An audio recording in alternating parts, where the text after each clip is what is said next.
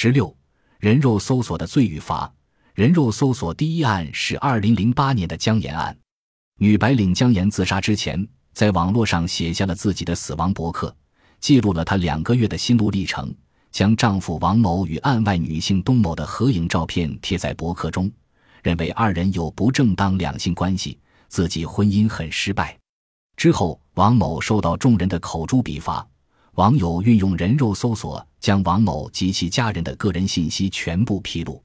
王某不断收到恐吓邮件，被网民通缉、追杀、围攻、谩骂、威胁。很多网友将此事闹到王某的单位，王某因此遭到辞退。王某父母的住宅被人多次骚扰，激动的网友甚至找到了王某父母的家，在其门口用油漆写下了“逼死贤妻”等字样。此案堪称催生出反网络暴力的中国第一案。北京市朝阳区人民法院判决，两家网站侵犯了王某的名誉权和隐私权。法院针对此案暴露出的网络监管问题，向工业和信息化部发出司法建议。这个案件让人们思考道德批判与隐私保护的限度界定问题。这里的焦点问题其实就是隐私权和知情权、表达自由的冲突。人的本性总是希望更多的知道他人的信息，但是不希望自己的信息过多地泄露。我们喜欢窥探他人，但是不愿自己被窥探，这是人性。这个世界很多时候是善与善的对决，所以法律永远是一种平衡的艺术。如果隐私权只关乎私人问题的时候，此时隐私权可能就高于知情权；但如果隐私权关乎社会公共利益，比如特殊犯罪人的信息能否公布，此时可能知情权就高于隐私权。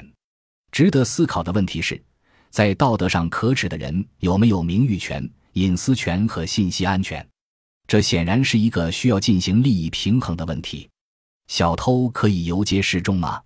婚外出轨可以在当事人身上挂一个奸夫淫妇的牌子，对其任意侮辱吗？或者写上感谢某某女士为我丈夫提供免费的生理服务。再如卖淫嫖娼，可以脸部给个特写，公然示众吗？宪法第三十八条规定，中华人民共和国公民的人格尊严不受侵犯，禁止用任何方法对公民进行侮辱、诽谤和诬告陷害。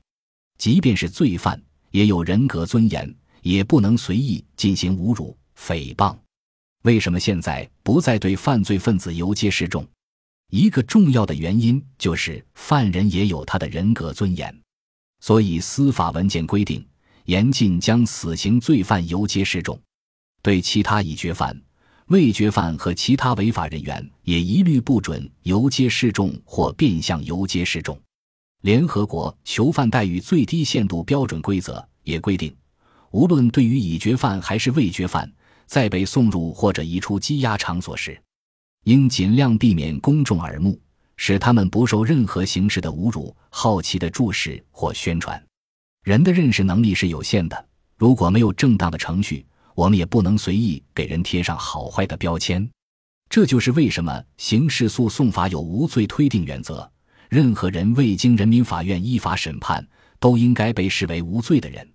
人肉搜索在某种意义上就是一种变相的游街示众，被搜索者在道德上是否有错？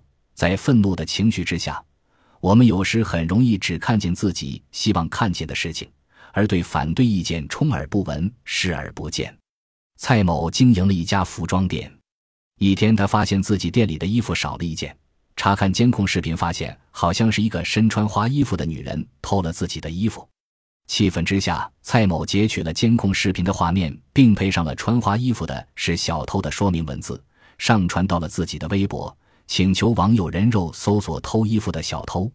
两天之后，被害人徐某不堪受辱跳水自杀。法院最后就认为蔡某上传视频截图人肉搜索，导致被害人徐某不堪受辱自杀，情节严重，构成了侮辱罪。在这种背景下，二零零九年刑法。率先规定了出售、非法提供公民个人信息罪。二零一五年刑法修正案又将其修改为侵犯公民个人信息罪，本罪从特殊主体调整为一般主体，任何人都可以构成。行为方式包括窃取、出售、提供和其他方法，而且最高刑也提高到七年。可见，提供个人信息也构成犯罪。司法解释特别规定，向特定人提供公民个人信息，以及通过信息网络或者其他途径发布公民个人信息的，应当认定为刑法第二百五十三条之一规定的提供公民个人信息。一对一的提供个人信息都可能构成犯罪，更不必说向网络上众多网友提供个人信息的人肉搜索了。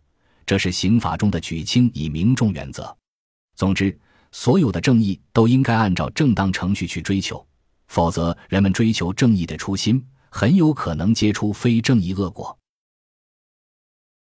本集播放完毕，感谢您的收听，喜欢请订阅加关注，主页有更多精彩内容。